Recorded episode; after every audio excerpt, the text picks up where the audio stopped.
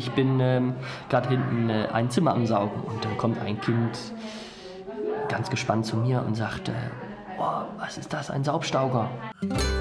Frühe Bildung zum Mithören. Frühe Bildung ist eine Entdeckungsreise, mal laut, mal leise. Spielen und staunen und reden, reden, reden. Reden, reden, reden, das tun auch wir gerne. Wir sind Andrea Fäh und Johanna Quiring vom Zentrum Frühe Bildung der Pädagogischen Hochschule St. Gallen. Dies ist unsere erste Folge unseres Podcasts Frühe Bildung und wir freuen uns sehr, bist du dabei und hörst du mit. Vorhin haben wir Immo van der Linde gehört. Er ist Ausbildner in einer Kita in der Ostschweiz und wir haben auch gleich ein Beispiel dazu gehört, zu dem Problem, das wir uns heute anschauen möchten. Es geht nämlich darum, was mache ich, wenn ein Kind etwas falsch sagt? Eben zum Beispiel Saugstauber statt Staubsauger. Die Beantwortung dieser Frage ist der erste Inhalt in unserem Podcast in dieser Folge. Darüber hinaus stellen wir weitere Modellierungstechniken vor, fassen nochmals zusammen, empfehlen einen Praxistipp und leiten dann zur nächsten Folge über. Unsere inhaltliche Diskussion begleiten wir mit einer Expertinnenstimme, die auch das Fachwissen zum Bereich Modellieren verstärkt.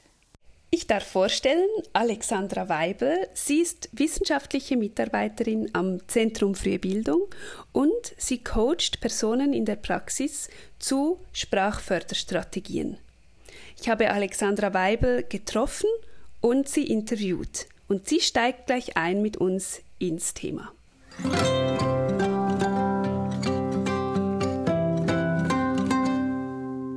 Als erwachsene Personen, sei es als Eltern oder als pädagogische Fachpersonen, wir sind auch immer ein Sprachvorbild für Kinder.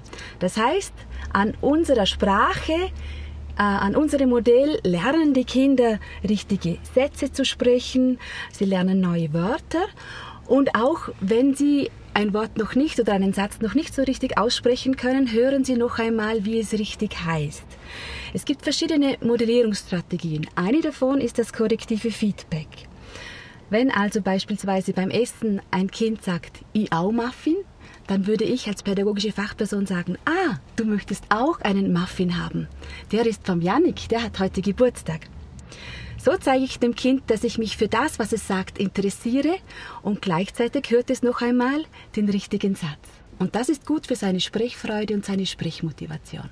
Ah, das heißt, ich soll mein Gespräch mit dem Kind nicht unterbrechen, um es zu korrigieren oder etwas wiederholen zu lassen, sondern ich gehe vor allem auf den Inhalt ein und zeige, dass ich es verstanden habe, was das Kind gesagt hat, also auch wenn es nicht korrekt war. Aber ich zeige, ah, ich habe verstanden, was du sagst und dadurch gebe ich dem Inhalt mehr Gewicht als der Form. Also ich bleibe inhaltlich mit dem Kind im Gespräch und nebenbei biete ich ihm auch als Modell eben noch die richtige Form an.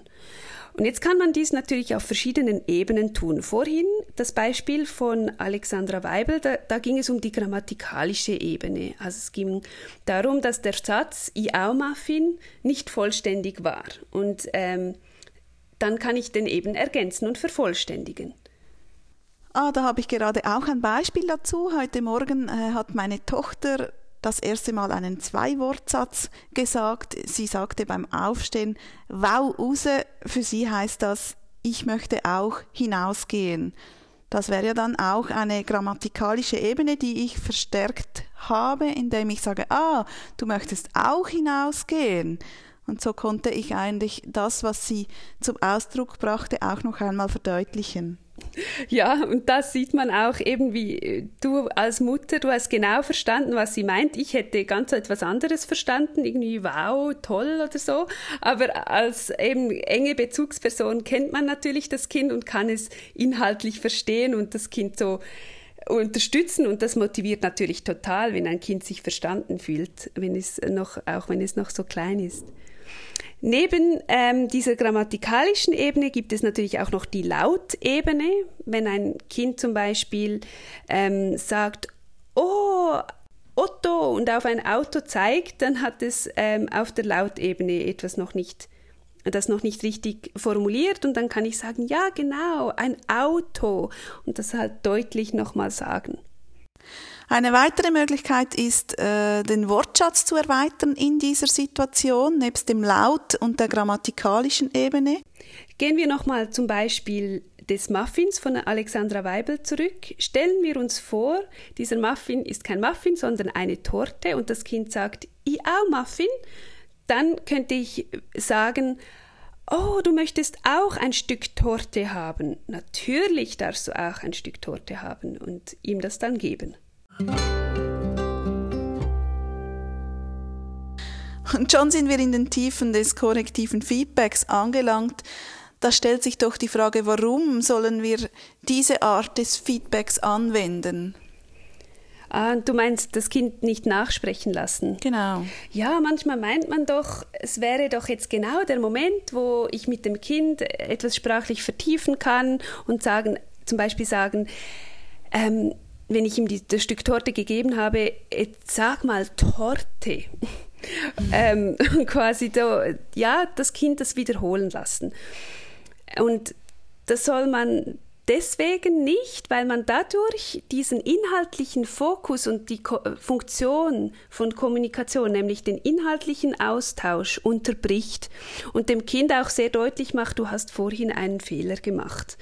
Und das möchte man beides verhindern, indem man wie nebenbei das richtige Modell anbietet. Und je mehr das Kind einfach die richtigen Begriffe, die richtigen Strukturen hört, desto leichter ähm, lernt es diese dann auch. Und es ist tatsächlich nicht notwendig, das Kind das äh, explizit wiederholen zu lassen. Ich kann also über eine Dialogsequenz mit dem Kind ganz viele verschiedene ich sage jetzt mal Modellierungstechniken wie gehört anwenden und so ähm, die Sprachförderung des Kindes unterstützen. Und das ist ja nicht dann so sequenzartig, sondern das zeigt sich ja dann über eine längere Episode des Gesprächs mit dem Kind. Dann lösen wir doch das Beispiel vom Anfang von Immo von der Linde auf und hören, wie er diese Situation gemeistert hat.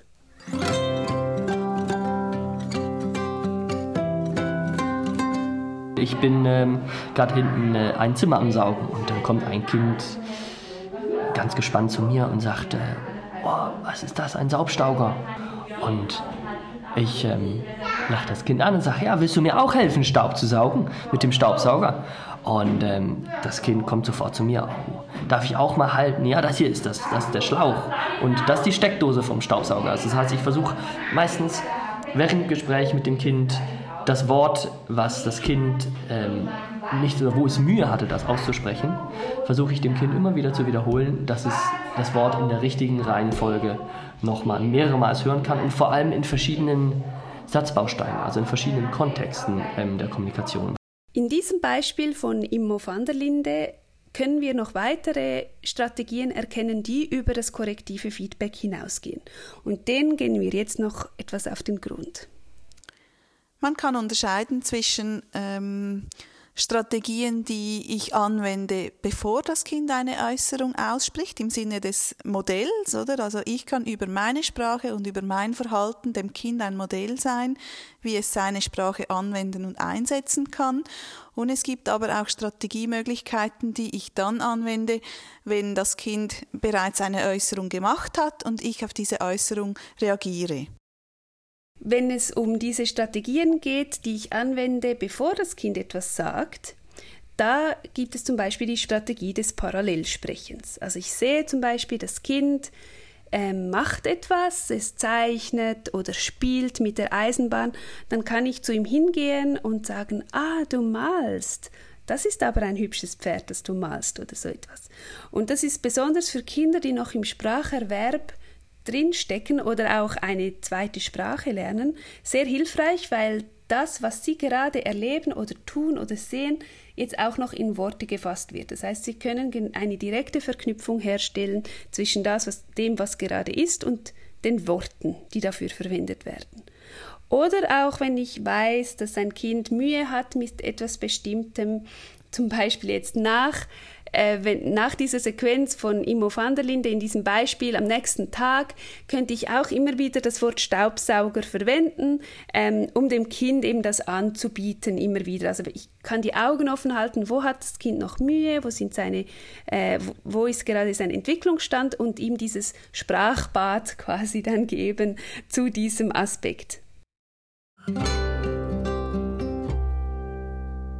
Wenn das Kind schon etwas gesagt hat, kann ich natürlich auch Strategien anwenden. Zum Beispiel seine Äußerung vervollständigen. Wenn das Kind zum Beispiel zum Fenster raus zeigt und sagt, oh, schau da, dann kann ich sagen, oh ja, genau, schau da, ein Zug. Ähm, oder ich kann auch von dem, was das Kind gesagt hat, weitergehen. Zum Beispiel Immo van der Linde hat dann nicht nur vom Staubsauger gesprochen, sondern auch vom Schlauch, der am Staubsau Staubsauger ist und von der Steckdose etc. Dazu hören wir auch nochmal Alexandra Weibel, wie sie Ausführungen zur inhaltlichen Erweiterung macht.